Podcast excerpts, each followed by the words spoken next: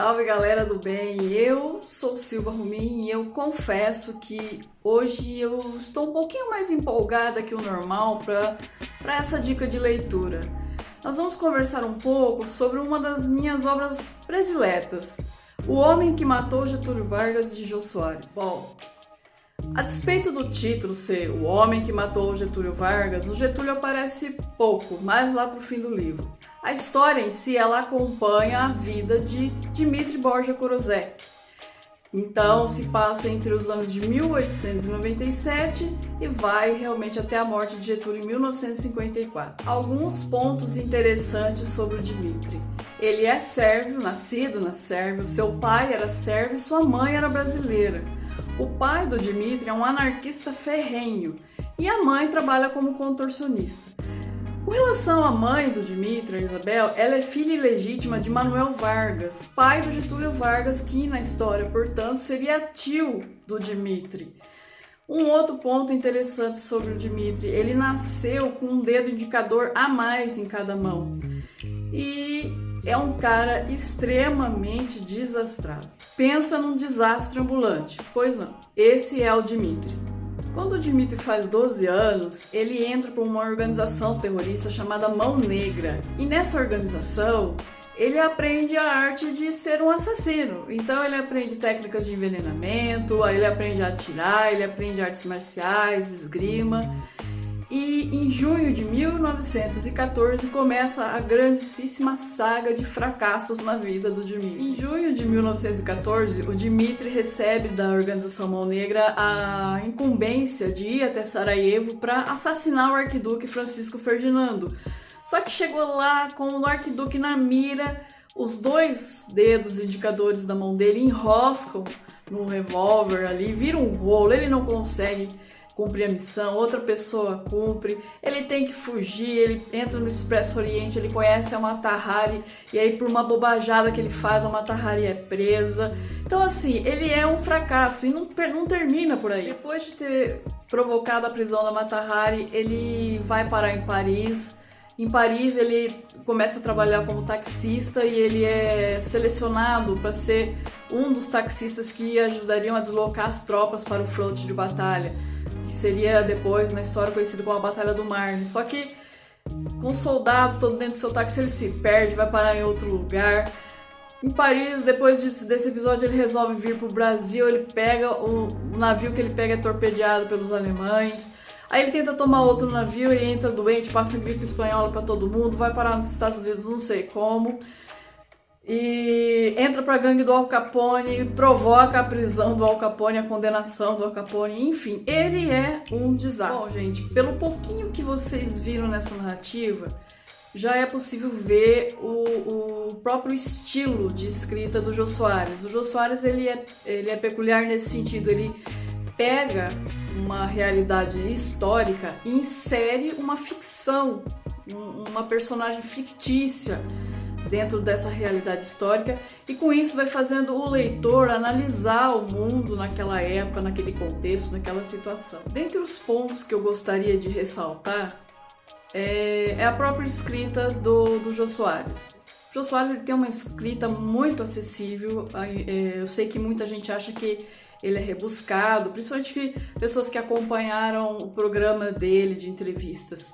Mas pelo contrário, ele é muito fácil de ser lido é, é muito comum as pessoas conseguirem ler as obras do Jô Soares em um ou dois dias, porque ela é muito dinâmica, ela não para. E é um capítulo puxando o outro você não consegue parar até chegar no fim. Algo que é empolgante na obra do Jô Soares é que ele costuma encher as histórias de easter eggs. No Homem que Matou Getúlio Vargas, por exemplo, existem dois easter eggs interessantíssimos. Um acontece com o Dimitri morando em Paris porque como ele dirige o táxi, ele é extremamente estranho, ele começa a ser investigado pela polícia local. E um inspetor chamado Javert, ou Javert, eu não sei como se pronuncia, fica na cola dele o tempo inteiro ali. E esse inspetor, gente, ele é neto do inspetor Javert, ou Javert, que tem no livro, que é citado no livro Os Miseráveis.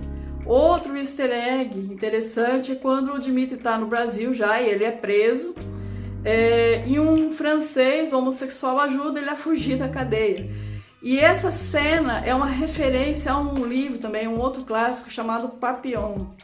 Muito interessante. Tem filme, tem livro, se vocês é, quiserem é, dar uma olhadinha na obra. Acho que um outro ponto a ser ressaltado é a forma descomplicada com a qual a, a história é contada. História, eu falo história mesmo, o evento, os eventos que se sucederam entre 1897 a 1954. É, o Dmitri ele passa por diversos países é, Sérvia, Paris, Estados Unidos, depois vem para o Brasil. Então, é uma, uma análise, de, análise desse período de acordo com o olhar do Dmitry. É justamente nesse olhar do Dmitry que eu acredito que seja um grande plot do livro, porque é, ele consegue transportar o leitor para uma, uma visão mais é, próxima da, dos eventos que sucederam naquele período. Porque nós sabemos que, é como, como historiador, como professor de história, nós sabemos que é muito fácil você criticar ou analisar um evento quando ele se deu no passado.